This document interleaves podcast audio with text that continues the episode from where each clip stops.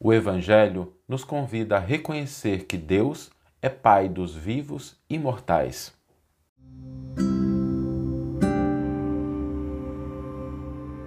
Você está ouvindo o podcast O Evangelho por Emmanuel, um podcast dedicado à interpretação e ao estudo da Boa Nova de Jesus através da contribuição do benfeitor Emmanuel.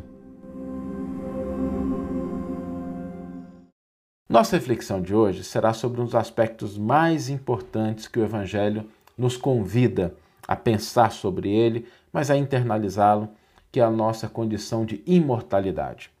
Talvez essa seja a grande questão da humanidade. Para onde é que nós vamos depois que a gente deixa a indumentária carnal, depois que a gente passa pelo processo que a gente chama de morte? Como é que é a nossa vida? Como é que isso vai ocorrer? E existem esforços, propostas, ideias ao longo de toda a história da humanidade. Nós podemos voltar até a época do Antigo Egito e talvez até um pouco antes, quando se começa a pensar nisso, desde o livro Egípcio dos Mortos. E essa pergunta é uma pergunta fundamental. É uma pergunta que, quando a gente começa a divisar os horizontes da espiritualidade, ela surge naturalmente o que é que vai acontecer com a gente depois da desencarnação, porque despidos da nossa condição material, nós vamos encontrar a nossa essência verdadeira. E a par de todas essas propostas importantes, válidas, todos os estudos são relevantes, é preciso que a gente reconheça que um ponto se torna pacífico. A morte é uma transformação e não o fim. Morte é sempre transformação e nunca o fim. Espiritualmente falando, aliás, a morte ela só existe quando a gente se vincula ao mal, quando a gente se vincula ao ódio, quando a gente se vincula ao crime. Aí existe essa morte temporária da qual o bem pode nos ressuscitar nas linguagens do Evangelho. Né? Que nós temos isso na parábola do filho pródigo, dito de uma maneira muito clara, muito bonita, quando aquele pai conversando com o filho mais velho, diz: Era justo que nos alegremos, porque o seu irmão, né, o meu filho que estava morto, reviveu. Ou seja, naquela condição em que ele estava afastado da casa paterna, em que ele se envolvia com o desperdício, com a volúpia, com a criminalidade, a gente tem ali essa condição de morte, mas a partir do momento que ele se coloca de pé e caminha na direção do pai, da casa paterna, ele, nas linguagens do Evangelho, ressuscita, revive. E isso é importante para que a gente reconheça que mal, na verdade, é o que nos causa essa morte temporária. A concepção de mortalidade ela é tão importante para nós porque ela afasta o principal medo que nós carregamos, que é o medo da finitude, que é o medo do término. E quando nós estamos diante desse medo, isso faz com que as nossas escolhas, as nossas ações, os nossos caminhos, às vezes se equivoquem, porque nós privilegiamos aquilo que é temporário ao invés daquilo que é imortal. Quando nós entendemos a nossa condição de imortalidade, nenhuma experiência vai representar o término. Todas elas, por mais tranquilas, por mais desafiadoras, vão ser sempre etapas de aprendizado. Quando a gente reconhece a nossa condição de imortalidade, nenhuma afeição sincera se perde. O amor, ele vence os limites da morte, ele mantém unidos aqueles que foram primeiro e aqueles que ficaram. E às vezes até de uma maneira mais próxima do que o que a gente imagina. Por isso é que cultivar na nossa mente essa concepção é de fundamental importância e o Cristo nos legou, como tantas outras lições, essa de uma maneira muito patente, porque ao desencarnar na cruz, ele volta.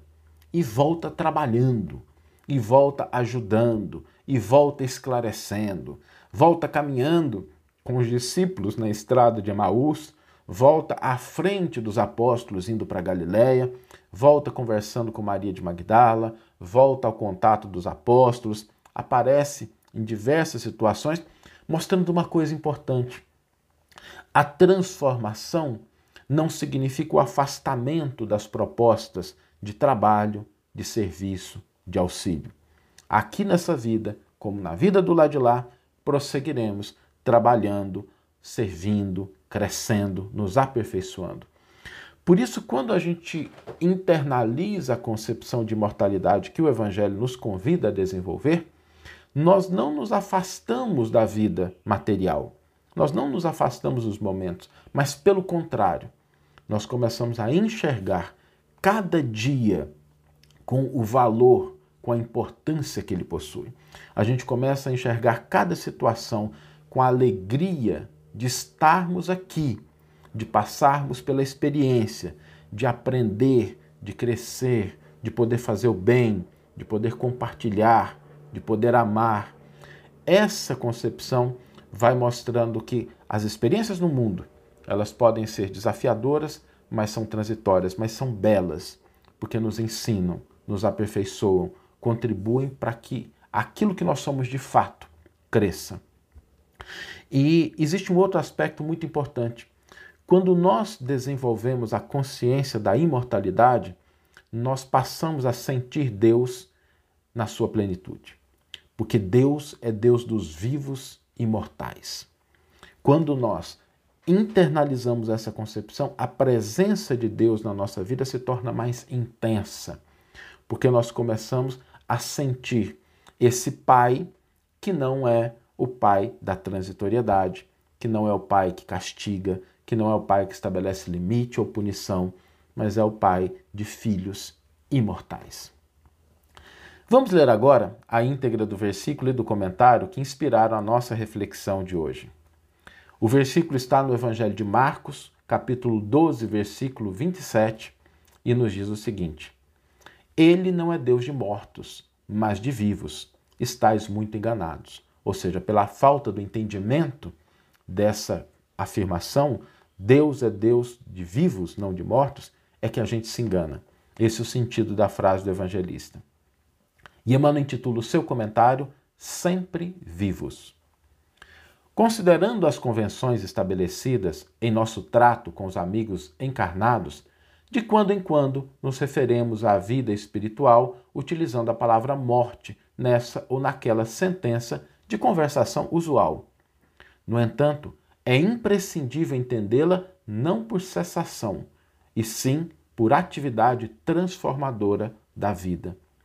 Espiritualmente falando, apenas conhecemos um gênero temível de morte, a da consciência denegrida no mal, torturada de remorso ou paralítica nos despenhadeiros que marginam a estrada da insensatez e do crime.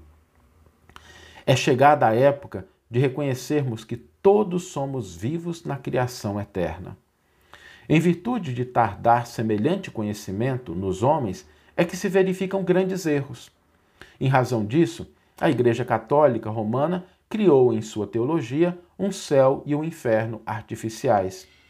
Diversas coletividades das organizações evangélicas protestantes apegam-se à letra, crentes de que o corpo, vestimenta material do espírito, ressurgirá um dia dos sepulcros, violando os princípios da natureza. E inúmeros espiritistas nos têm como fantasmas de laboratório ou formas esvoaçantes, vagas e aéreas errando indefinidamente.